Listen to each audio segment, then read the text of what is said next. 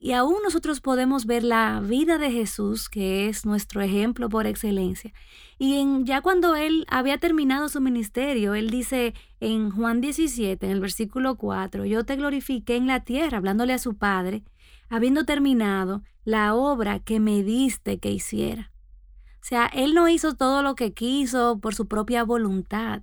Él se sometió a la obra que el Padre le dio y terminó esa obra. Entonces, qué maravilloso sería si nosotras nos rendimos al Señor y le preguntamos, Señor, ¿cuál es esa obra que tú quieres que yo haga? ¿Qué, ¿Cuáles son esas cosas a las que me has llamado a hacer? Este es el podcast de Joven Verdadera.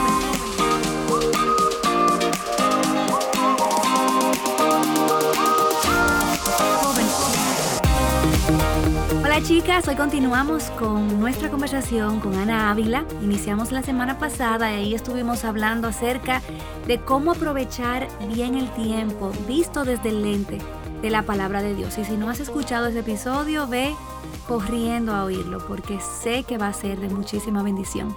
Hoy continuamos, Ana, y yo creo que qué maravilloso sería si hablamos acerca de esos principios que eh, están en tu libro que de verdad, Ana, mira, fueron de tanta bendición para mí. Tú no te imaginas, son tan sencillos y al mismo tiempo tan profundos, son como espaditas que te llevan, te, te, te clavan en el corazón.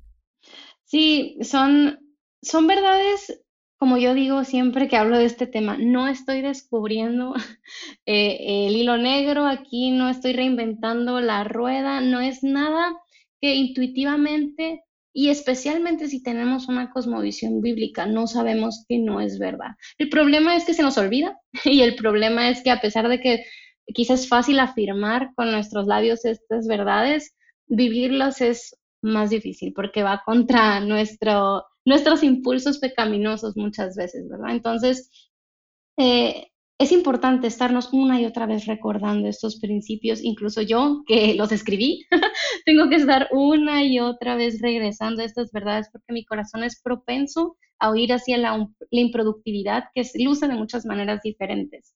Y bueno, podemos empezar hablando del primer principio que es algo básico para poder realmente tener una vida productiva y es el entender, abrazar, afirmar con todo nuestro ser que tenemos tiempo para hacer las cosas que deberíamos estar haciendo. creo que muchos de nosotros hemos dicho más de una vez, no tengo tiempo para hacer X o Y cosa. Eh, yo creo que esto es más frecuente conforme vamos creciendo y se nos va llenando la vida de ocupaciones, pero incluso los jóvenes nos sentimos a veces abrumados con tantas cosas que es posible hacer, tantas cosas que podríamos estudiar, tantos ministerios en los que podemos servir, tantos eventos que, que pudiéramos asistir, tantos libros que podamos leer. O sea, hay tantas cosas, tantas posibilidades. Y esto es algo reciente. Em, antes, cuando crecías y si estabas en una familia de zapateros, pues tú ibas a ser zapateros y continuar con el negocio familiar. No era como que había muchas opciones para en qué invertir tu tiempo, pero ahora eh, con la revolución industrial y luego la revolución tecnológica, hay infinitas posibilidades para invertir nuestro tiempo en un montón de cosas y, a veces sentimos que tenemos que hacerlo todo. y, es ahí que surge este sentir de, de llenarnos y llenarnos y llenarnos y llenarnos de cosas hasta llegar al punto en que decimos, es que no tengo tiempo para hacer las cosas que sabemos debemos hacer. Y, aquí lo, lo es súper común escucharlo cuando no, es que sí, yo quisiera hacer mi devocional todos los días, pero no tengo tiempo, la escuela, eh, la casa, la iglesia, muchas ocupaciones y a veces no me da tiempo nomás de, de hacer mi devocional, por ejemplo. O no sé si tú has tenido esa experiencia de sentir que no tienes tiempo para hacer las cosas que debes hacer. Óyeme, a cada rato yo vivo diciendo no tengo tiempo y me confronta tanto esa frase. Creo que es de Elizabeth Elliot que, que dice, si al final del día no tienes el tiempo para hacer todo lo que necesitas hacer, entonces hay cosas que no deberías estar haciendo. y ahí es donde realmente como me confronta la realidad de que no es su falta de tiempo, es que probablemente estoy haciendo cosas que Dios no me ha llamado a hacer. Y es reconfortante abrazar esta verdad, a pesar de que puede ser, pues, humillante al principio, porque es como, es que yo quisiera hacer más, quisiera siempre hemos dicho, ¿no? quisiera que el día tuviera 36 horas para hacer todas las cosas que yo quiero hacer, o quisiera no necesitar dormir para hacer todas las cosas que, que quiero hacer. Um, pero Dios ha preparado buenas obras para nosotros, nos dice su palabra. Y Él nos ha dado lo que necesitamos para andar en esas buenas obras. Dios no me va a mandar eh, 36 horas de buenas obras para hoy. um, y, y abrazar esta verdad me permite ir soltando, soltando poco a poco esas cosas que como tú decías, he abrazado, que quizá no debo abrazar en este momento de mi vida. Esas responsabilidades que he adquirido o estas cosas que, quizá a veces no son irresponsabilidades, ¿verdad? O sea, decimos que no tenemos tiempo y luego miramos el tiempo en pantalla de nuestro celular y vemos cinco horas en la pantalla y de dónde salieron esas cinco horas. Yo quisiera cinco horas para leer y para estudiar y para trabajar. Es un trabajo de medio tiempo. entonces, es importante abrazar esta realidad. Tengo el tiempo y que Dios me ayude a ser eh, sabia para discernir cuáles son esas cosas que debería estar haciendo. Amén. La siguiente verdad eh, nos habla de que no podemos hacerlo todo y está muy, muy ligada a la verdad anterior y es abrazar esta idea de que somos limitados. hay tantas cosas que podríamos hacer, o sea, que, quisiéramos lograr alcanzar, pero, pero Dios nos dice no, o sea, no puedes hacerlo todo y eso está bien, no tenemos que hacerlo todo, esa es la tercera verdad. Dios nos ha dado dones específicos, nos ha puesto en un lugar de influencia específico, eh, nos ha dado energía, eh, habilidades específicas, nos ha puesto en una familia específica, en una iglesia específica, y es ahí, em, en esos, en, esos límites, que podemos tomar decisiones para saber, ok, en este lugar donde estoy, con lo que ahora mismo tengo, ¿cuál es la manera más sabia de invertir mis recursos? Y, no son preguntas fáciles, las, las, afirmaciones son fáciles, pero a la hora de aplicarlo eh, es, es, es, estar continuamente examinando nuestro corazón, hacer preguntas difíciles, pedirle al Señor sabiduría, pedir consejo a las personas para poder tomar esas decisiones de, ok, ya entendí, tengo el tiempo para hacer lo que debería estar haciendo, no puedo hacerlo todo, no tengo que hacerlo todo, ¿qué, qué es entonces lo que sí tengo que hacer? Y empezar a, a tomar decisiones sabias para la gloria de Dios a veces es más fácil simplemente existir, ¿verdad? O sea, reaccionar a la vida nada más, a, las circunstancias de nuestro alrededor, en lugar de correr hacia Dios, pedir su sabiduría y como dice John Piper, o sea, correr riesgos por él, tomar decisiones, abrazar la responsabilidad de que, ah, no es nomás de que, ah, no es que mis papás me dijeron esto, o es que mi pastor me pidieron aquello, o es que y obviamente, claro que tenemos que escuchar y, honrar a nuestras figuras de autoridad, pero no, es, no estoy viviendo mi vida porque otros me, me están nomás diciendo qué hacer, sino yo poder ser responsable y decir, Señor, decido honrar a mi familia de esta manera, decido obedecer a, mis autoridades de esta otra manera, yo abrazando mis decisiones y, y caminando Sí, mira, yo me recuerdo, Ana, cuando yo era una joven, yo sigo siendo joven, pero eh, yo estaba en todos los ministerios, habidos y por haber en la iglesia. Yo estaba, ahí había un ministerio en la iglesia en la que crecí que se llamaba Las Misioneritas, que era un ministerio para para jovencitas y para niñas y yo estaba ahí y estaba en todos, solamente, yo me recuerdo que solamente no estaba en dos ministerios, en el de la adoración por razones obvias y en el de caballeros. Pero después yo quería servir en todo, llegar primero en mm. todo, estar, bueno, y de verdad que al final de cuentas eh, estaba saturada, o sea, estaba todo el tiempo tan ocupada y, y, aún nosotros podemos ver la vida de Jesús, que es nuestro ejemplo por excelencia. Y en, ya cuando él había terminado su ministerio, él dice en Juan 17, en el versículo 4, yo te glorifiqué en la tierra, hablándole a su Padre, habiendo terminado la obra que me diste que hiciera. Mm. O sea, él no hizo todo lo que quiso por su propia voluntad. Él se sometió a mm. la obra que el Padre le dio y terminó esa obra.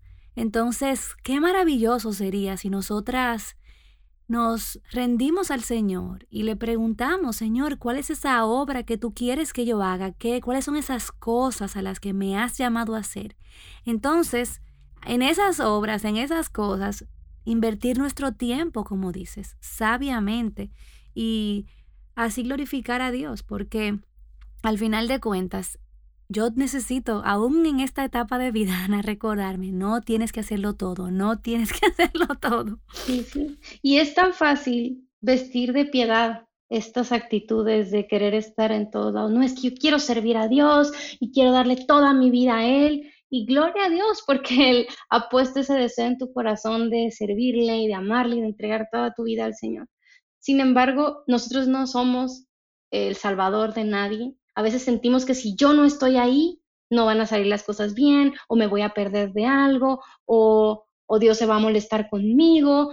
Pero Dios no nos hizo para estar en todos lados como tú decías, Dios preparó obras para nosotros, así como Jesús tenía una misión, nosotros tenemos una misión específica, no fuimos hechos para hacerlo todo, ni siquiera Jesús mismo.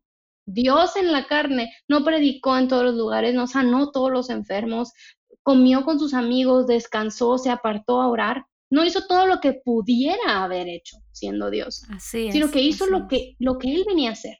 Y nosotros también.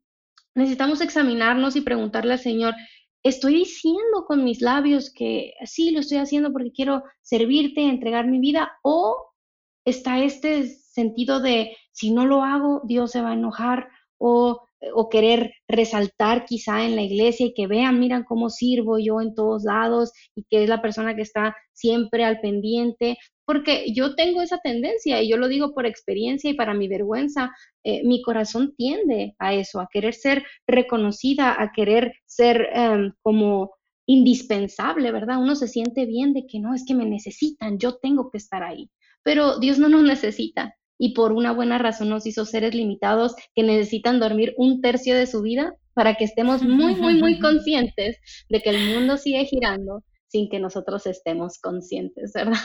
Entonces es bien importante examinar nuestros corazones para ver por qué estoy haciendo lo que estoy haciendo. Excelente. Hay tres principios más y una algo que yo te recomiendo que puedes hacer a ti que estás escuchando es que puedes escribir estos principios en una en un pedacito de papel, en una nota adhesiva y ponerlo en un lugar donde puedas verlo todos los días, porque son verdades que necesitamos recordar tan frecuentemente. Sí, el siguiente principio es el del enfoque, porque ya hemos hablado de que, ok, tenemos tiempo, no podemos hacerlo todo, no tenemos que hacerlo todo, pero de nada me sirve pasar por todo este proceso de, ok, Señor, voy a soltar algunas cosas, voy a definir exactamente en qué debo enfocarme en esta etapa de mi vida, si a la hora de la hora no me enfoco en lo que tengo hacer. Y esto nos pasa mucho en la escuela. Sabemos que si somos estudiantes, una de las cosas que Dios nos está pidiendo en la que nos enfoquemos ahora mismo es en estudiar y ser excelentes en nuestros estudios. Tenemos nuestro calendario con nuestras clases. Yo sé que debo estar haciendo esto ahora mismo, pero me siento en la clase y mi cerebro está en todos lados, menos en lo que está poniendo atención el profesor. Y es ahí donde, de manera que quizá ni siquiera lo habíamos pensado antes, estamos deshonrando al Señor. ¿Por qué? Porque estamos en un lugar donde debemos de poner toda nuestra dedicación y nuestra mente está queriendo estar en otro lado. De nuevo, queremos ser como Dios, queremos estar en todos lugares a la vez. Quiero sí eh, poner atención a la clase y aprender lo que me quiere enseñar el maestro, pero también quiero revisar mi Instagram, quiero dormirme un rato, quiero no tener que esforzarme en entender lo que está diciendo el profesor. De nada me sirve saber lo que tengo que hacer y cuando es hora de hacerlo, no me enfoco en hacerlo bien. Oigan, chicas, oiganlo por favor, grábenlo en su corazón. Y esto si no lo practicamos de jóvenes, es algo que vamos a llevar hacia la adultez y, y, años y años después, porque es algo que se vuelve un hábito en nuestras vidas. O sea, mucho de nuestro estrés se genera porque estamos haciendo algo, pero nuestra mente, nuestro corazón está queriendo estar en otro lado. A mí me pasa como mamá. Esto, es tiempo de estar jugando con mi pequeño y en lugar de estar concentrada en el, en el juego con él porque es tiempo de jugar, estoy con la mente en, ay, voy a revisar mi celular tantito y me frustro porque no me dejan revisar el celular. Y lo mismo nos pasa a nosotras jóvenes. Este, igual nos, nos, nos frustra el no poder concentrarnos en dos cosas a la vez como si fuéramos capaces de concentrarnos en dos cosas a la vez. Dios no nos hizo capaces de concentrarnos en dos cosas a la vez, de poner nuestra atención. Así que vale la pena que desde jóvenes empecemos a ejercitar este hábito de donde estoy, estar ahí completamente. Mm. Muy bien. La siguiente verdad es la verdad de los hábitos. Y esto de nuevo es algo que todos tenemos que aprender a ejercitar porque no nos damos cuenta, pero estas prácticas cotidianas, los hábitos, las cosas que hacemos todos los días, casi sin darnos cuenta, porque cuando hablamos de hábitos, todos pensamos en las cosas obvias como, ah, leer, hacer ejercicio, pero todos tenemos hábitos, desde la manera en que nos atamos los zapatos hasta qué hacemos en cuanto nos despertamos, la mayoría de nosotros va a ser tomar nuestro teléfono y esos hábitos nos moldean, son la forma en que pasamos nuestra vida y son los que nos hacen las personas que somos a final de cuentas. Entonces es importante examinar nuestros hábitos y ver si esos hábitos, esas prácticas cotidianas están llevándonos a ser las personas que Dios quiere que seamos o están alejándonos de las personas, de ser las personas que Dios quiere que seamos. Y finalmente, las herramientas, de que nuestro cerebro no fue hecho para almacenar un montón de información, sino para crear, para servir, para amar. Y podemos utilizar herramientas como un buen calendario, una buena agenda para descargar nuestra mente de los pendientes y aprovechar todo el potencial de nuestro cerebro para amar, servir y crear. Mira, Ana, esa es una de las eh, de los principios que más fue como tan liberador para mí, porque simplemente con el uso de una agenda, de una, un planificador, realmente mi vida ha sido transformada, porque ya no tengo que estar eh, guardando toda esa información en mi cabeza y tengo ese espacio libre para crear, aún para meditar, meditar en las cosas que Dios está haciendo en mi corazón, prestarle atención a mis hijos y no tengo el susto todo el tiempo de, ay, me tocaba esto hoy, lo olvidé. bueno, estas, estos principios son increíbles y no te conformes porque esto solamente es la superficie de todo lo que puedes aprender de ellos y te recomiendo que adquieras el libro. Aprovecha bien el tiempo de Ana Ávila porque ahí ella desglosa, bueno, le dedica un capítulo a cada principio. Los voy a, los voy a repetir para que los puedas escribir por ahí y si no te da el tiempo puedes ir a la página avivanuestroscorazones.com, vas a podcast, joven verdadera, y ahí los vas a encontrar. El primero es tienes tiempo para hacer todo lo que deberías estar haciendo. No puedes hacerlo todo, no tienes que hacerlo todo. Si no fijas tus ojos en la meta, acabarás perdida. Cada paso en la dirección correcta cuenta. Tu cerebro fue creado para crear, no para almacenar. Gracias por compartir estos principios con nosotras, Ana. Vamos a continuar la conversación, pero quiero que sepas que puedes tomar todos estos días para reflexionar en estos principios y hacer un análisis introspectivo y preguntarte cuál de estos principios necesitas comenzar a creer. Recuerda, como Elizabeth Elliot dice, la obediencia tardía es desobediencia. Si Dios te está dando convicción a que des un paso a la obediencia, no ignores esa, ese llamado de Dios y obedece. Arrepiéntete de lo que Dios te ha dado convicción y camina hacia la dirección que Él te está mostrando. Gracias Ana, nos vemos la próxima semana. Joven Verdadera es un ministerio de alcance de Aviva Nuestros Corazones. Para más recursos como este, visítanos en avivanuestroscorazones.com.